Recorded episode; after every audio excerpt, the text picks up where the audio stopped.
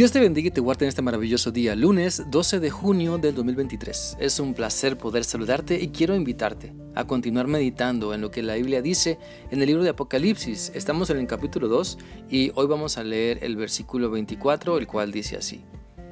En cuanto a ustedes, los que están en Tiatira, pero no siguen esa enseñanza, ni han llegado a conocer lo que ellos llaman los secretos profundos de Satanás, les digo que no les impongo otra carga.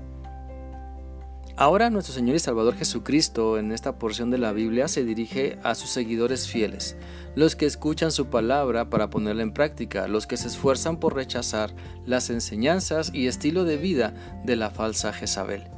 Sabes, siempre Dios recompensa la fidelidad de su iglesia a sus enseñanzas. Siempre son mejores las bendiciones por obedecer a Cristo que las consecuencias por dejar que los deseos de nuestra carne nos seduzcan. Siempre será mejor estudiar la palabra de Dios. Siempre será mejor sumergirnos en las profundidades de la Escritura y dejar que su Espíritu Santo nos enseñe que pretender conocer las profundidades de Satanás. Porque hay profundidades en las que nunca saldrás sino con la ayuda de Cristo. Hay profundidades que solo te ahogan más si no permites que Cristo cambie tu vida y tú renuncias a toda profundidad que te, que te está haciendo daño. Porque hay profundidades en las que nunca saldrás, solamente cuando clames al Señor. Mira, la iglesia de Tiatira estaba sumergida en falsas enseñanzas. A la mayoría de esta iglesia le había seducido y engañado para que cayeran en las profundidades de Satanás que les estaban ahogando y asfixiando para que no vieran la realidad, para que no se despertaran a la vida abundante que Cristo quería para ellos. Por lo tanto, despertemos nosotros a la realidad de nuestra vida, démonos cuenta de las profundidades de pecado en las que estamos nadando y vayamos a Cristo, regresemos a Cristo para que estemos a salvo, porque no hay otra forma en que podamos ser librados del mal. Mira, la expresión en el pasaje de Apocalipsis que dice las profundidades de Satanás se refiere a las desviaciones engañosas en las que habían caído algunos miembros de la iglesia de Tiatira, cuando en realidad Dios nos llama a que profundicemos en su palabra, en sus enseñanzas, en el estilo de vida de nuestro Señor Jesucristo para vivirlo, porque siempre en lo que profundizamos, bueno, eso terminamos viviendo.